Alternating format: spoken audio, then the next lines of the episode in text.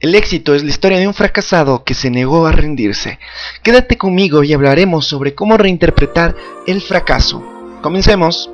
Bienvenidos al podcast Dosis de Crecimiento, un espacio creado para personas que buscan conocimiento que mejore su vida, porque viniste a este mundo a construirte y descubrir cuán extraordinario puedes llegar a ser. No te conformes. Aquí hablaremos sobre desarrollo personal, motivación, productividad, psicología, inteligencia emocional, hábitos, salud y todo, todo lo que sea necesario para que tengas las herramientas que te permitan construir una vida de la cual te sientas orgulloso. Mi nombre es Ricardo Luna y al igual que todos, por mucho tiempo estuve perdido, sin conocer mi camino, pero bienvenidos a un nuevo episodio de este podcast. Qué emoción compartir nuevamente contigo y en esta ocasión te traigo un tema que para mí es muy importante y tú deberías tenerlo en consideración.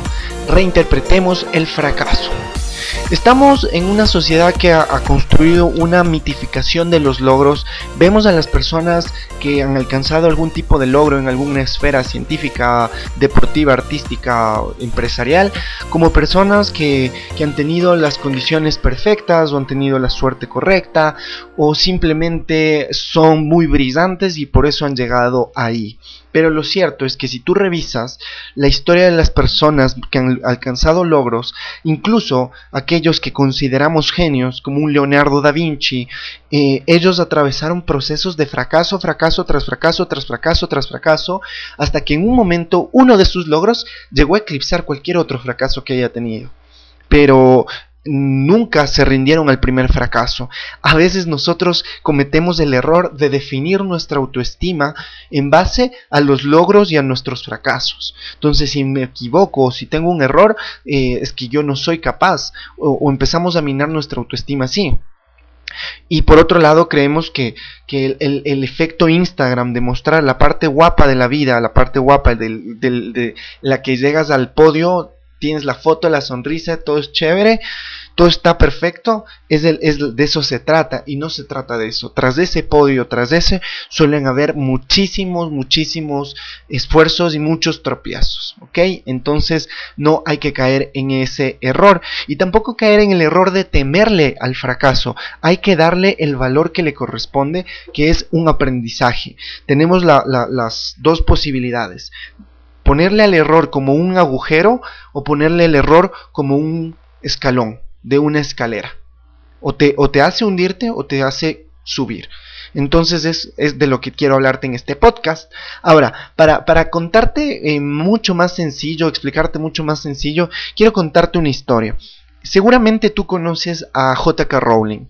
Eh, J.K. Rowling es la autora de los libros y de la saga de Harry Potter en los cuales se, basó, se basaron las películas. Si bien es cierto, podemos verla a ella como una multimillonaria con una fortuna en 2018 de 650 millones de dólares, con libros famosos y exitosos, uno podría decir, ah, debió ser alguien que publicó su libro y tuvo éxito y qué creatividad de ella, o sea, súper, súper creativa. Y que sí, hay, hay, esa parte creativa, pero lo cierto es que antes de, tener el logro de Harry Potter, ella vino atravesando un golpe tras golpe de la vida desde 1990 que fallece su madre y la deja con deudas económicas, eh, viene acarreando problemas económicos, luego fallece su padre, también eh, es un golpe emocional importante, tiene un matrimonio que dura unos meses, fracasa y la deja con la responsabilidad de criar una niña. Perdió a sus padres, tenía una situación económica súper complicada, fracasó su matrimonio y tenía que criar una niña. Todo eso la, empujó a, desarrollar un estado de depresión eh, que no es nada fácil.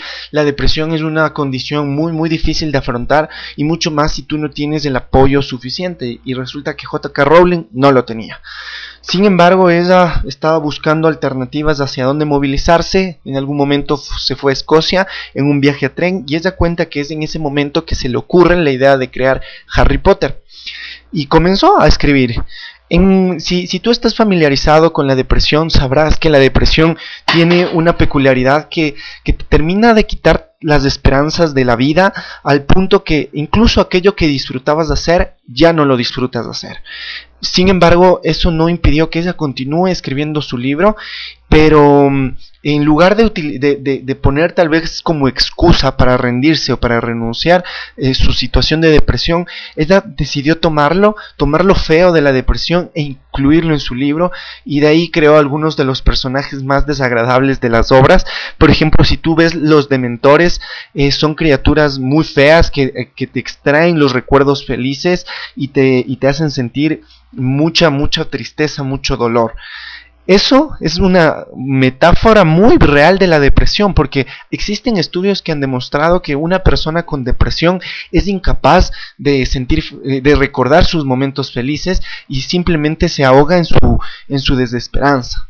Entonces, eso, eso, eso lo utilizó en lugar de algo negativo, lo, cogió y le dio la vuelta porque además son personajes muy distintivos de su saga. Entonces, eh, terminó el primer manuscrito, Harry Potter y la piedra filosofal, y en ese punto uno diría, ah, listo, Harry Potter es un super libro, super, un mundo super mágico de ley, fue y le dijeron sí a la primera.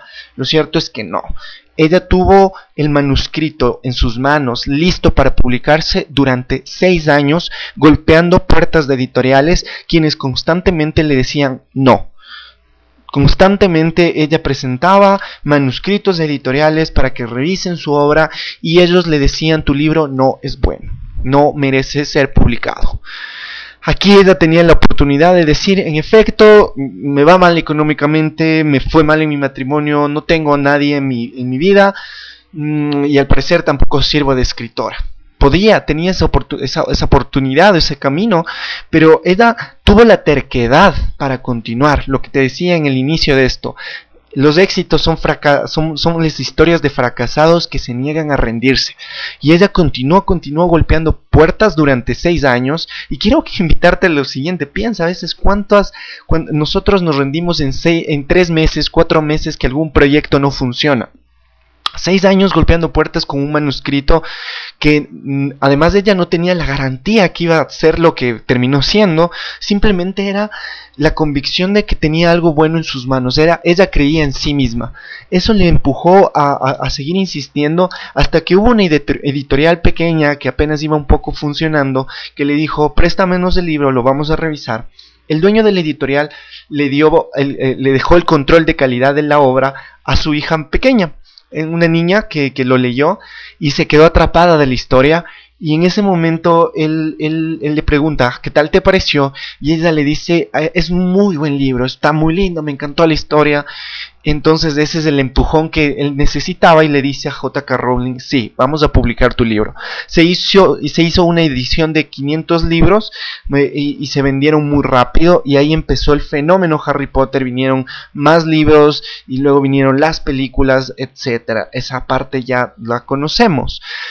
Con todos estos tropiezos que, que J.K. Rowling ha tenido y tuvo, eh, en algún momento, cuando fue invitada a Harvard a dar unas palabras, compartió lo siguiente, las siguientes experiencias y, quiero dejarte eh, esto aquí.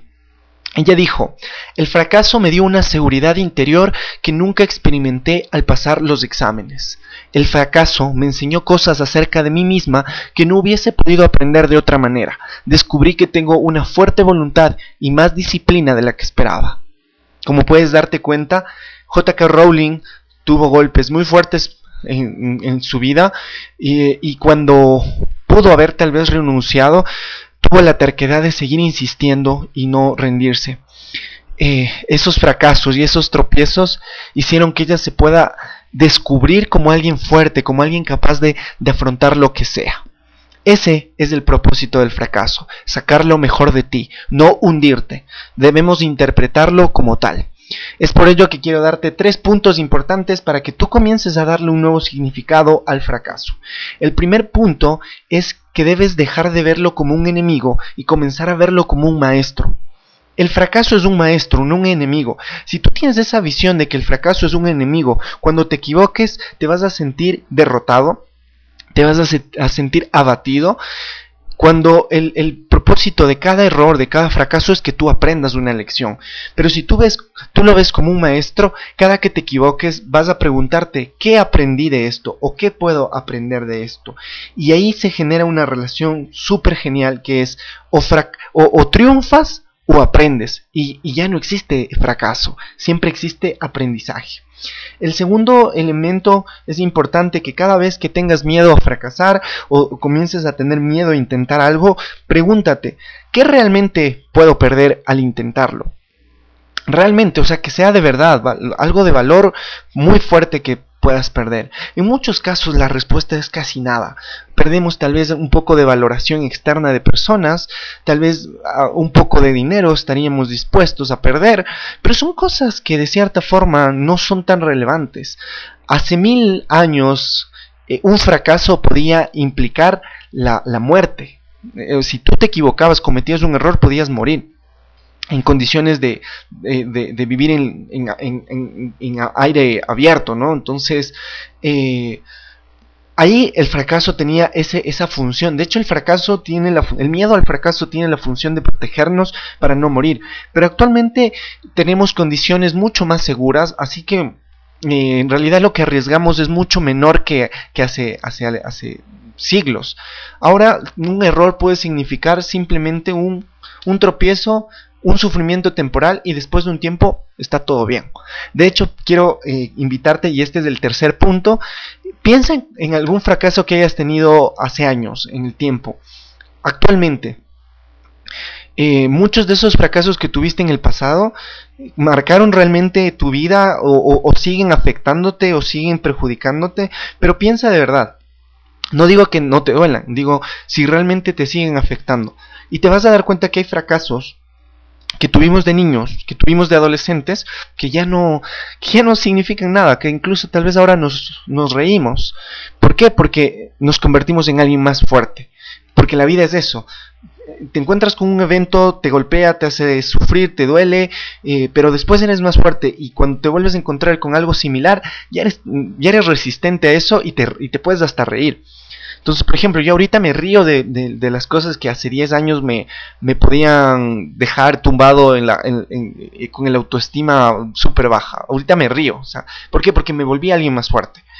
Ese es el propósito del fracaso. He fracasado muchísimo también. He llorado, me, he rendido en algunas ocasiones, pero seguí intentándolo luego y y, eso me ha ido fortaleciendo. Ese es el propósito del fracaso, hacerte más fuerte, hacer que tú aprendas. Y pues ese es el valor que tú tienes que darle, dejar de verlo como un enemigo. Eso es todo por el podcast del día de hoy. Espero que te sirva esta historia y estos consejos para que le des un nuevo significado a los fracasos y ya no los temas, sino que más bien los busques. Porque de la búsqueda que, hagas de los fracasos también vas a encontrarte unos puntos de logros muy bonitos. Así que eso es todo por el día de hoy. Te mando un fuerte abrazo y hasta la próxima.